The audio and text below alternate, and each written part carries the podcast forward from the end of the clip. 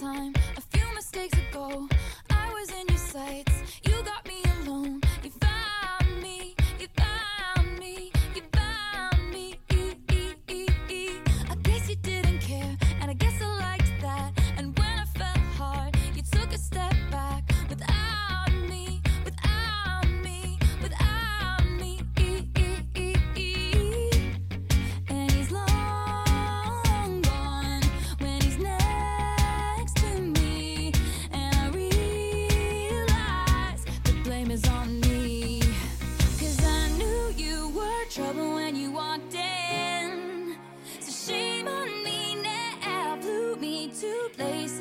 ever been.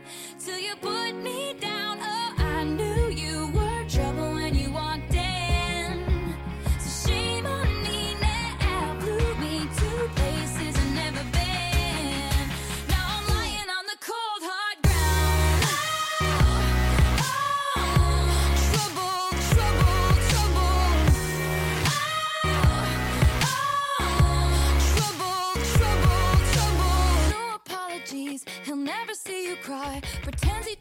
know that he's the reason why you drive.